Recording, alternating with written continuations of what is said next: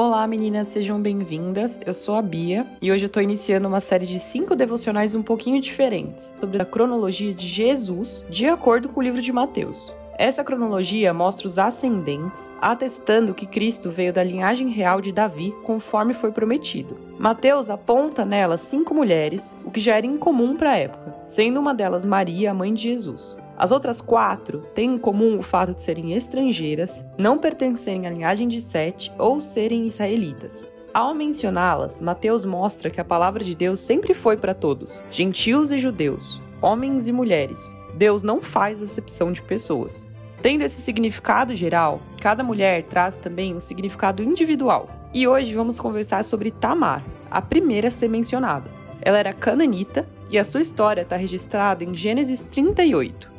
Ela se casou com um homem de descendência semita chamado Er. Ele era filho de Judá, num período em que Judá se rebelou e deixou a casa de seu pai Jacó. Os maus caminhos de Er fizeram com que ele fosse o primeiro homem individualmente punido por Deus com a morte. E pela lei do levirato, Judá ordenou seu segundo filho que se casasse com Tamar com o objetivo de gerar descendência. Ciente de que com isso ele perderia as condições de herdeiro, o segundo filho teve com ela relações, mas deixava o sêmen cair na terra. Então ele se favoreceu às custas de Tamar, deixando ela desamparada, sem filhos e com fama de ser estéril. Deus também levou esse homem pelo seu mau proceder, ele morreu. Judá prometeu então dar a Tamar o terceiro filho em casamento quando ele se tornasse homem. Mas em seu coração, Judá não tinha intenção de cumprir essa promessa, porque ele receava que fosse Tamar a causa de tantas mortes.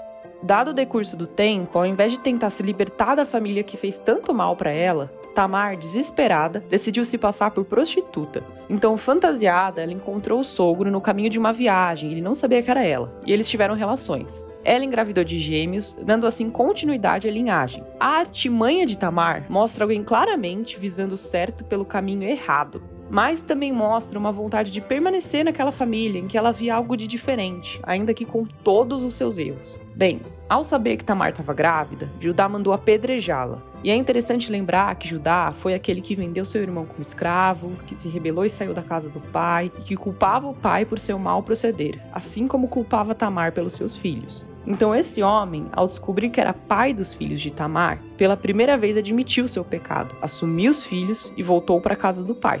Com o tempo, ele se tornou alguém em que o pai podia confiar, e mais tarde a sua palavra foi relevante para que eles levassem Benjamim ao Egito. Judá se dispôs a ficar preso no lugar de Benjamim e assumiu a sua culpa. Ele mudou muito. Judá prenunciou a Cristo e o seu sacrifício por nós, e se tornou um ascendente de Cristo, juntamente com Tamar. Tamar passou a conviver então com um Judá muito diferente, com uma família diferente. Seu filho foi ascendente do Redentor, e com orgulho, seu nome é mencionado na cronologia. Com todos os seus erros, Tamar lutou para permanecer na família do Senhor, e a sua vida e luta estão contempladas na cronologia. Assim, Deus nos revela Cristo, através de caminhos tortuosos, que Deus torna retos na cruz, por amor aos seus.